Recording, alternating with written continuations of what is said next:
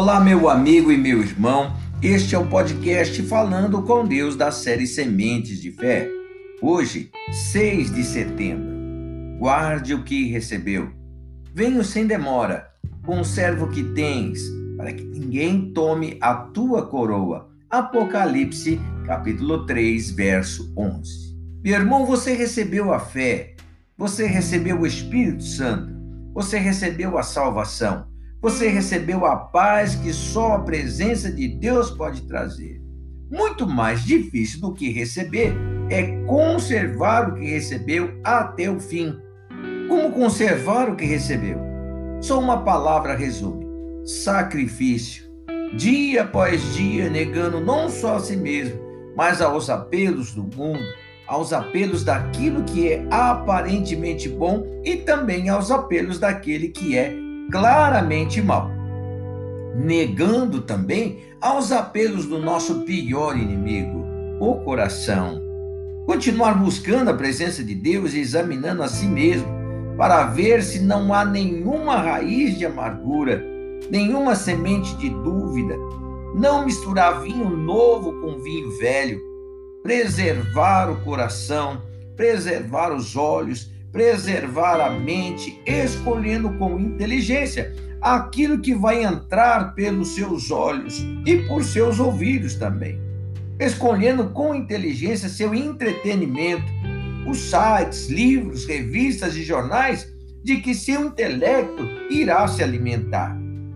O sacrifício diário, meu irmão, não é um sofrimento.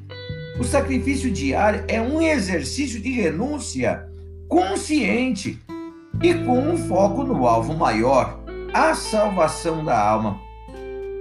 O Senhor Jesus virá sem demora.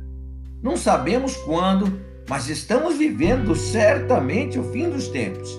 Ele virá e aqueles que conservaram o que receberam serão levados ao seu encontro na eternidade. No entanto, ainda que ele retarde a sua vinda, a morte virá a todos no tempo de sua vida. Com certeza, o critério de seleção será o mesmo, meu irmão. Quem guardou o que recebeu entrará no descanso do seu Senhor. Vale ou não vale a pena esse esforço, meu irmão? Vamos orar. Pai, eu te adoro, te louvo engrandeço ao teu santo nome.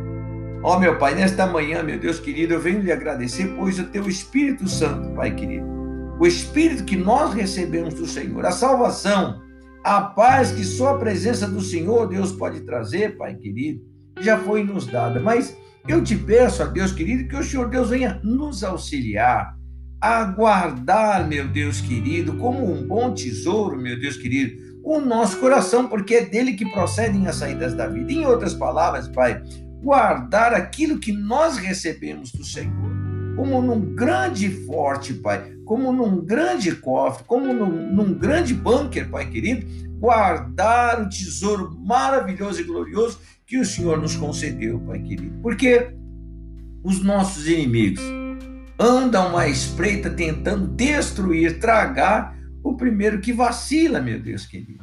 Por isso, nesta manhã eu oro, pedindo ao meu Deus em favor deste meu irmão, desta minha irmã, pedindo ao meu Deus glorioso que o teu poder, a tua graça e a tua misericórdia venham os cobrir, Pai. A tua proteção, meu Deus querido, os cobrir, meu Deus, e os livrar das mãos dos seus inimigos.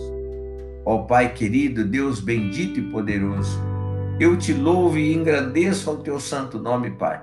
E oro pedindo por este dia, pelos projetos, pela família deste meu irmão, dessa minha irmã, pedindo a proteção, meu Deus, aos caminhos do teu povo, pedindo, ó Deus glorioso, em nome de Jesus, que o Senhor Deus os ajude a guardar aquilo que eles receberam do Senhor de graça, Pai que o teu amor e a tua paz os acompanhem em todo o tempo dessa jornada nesta vida, Pai.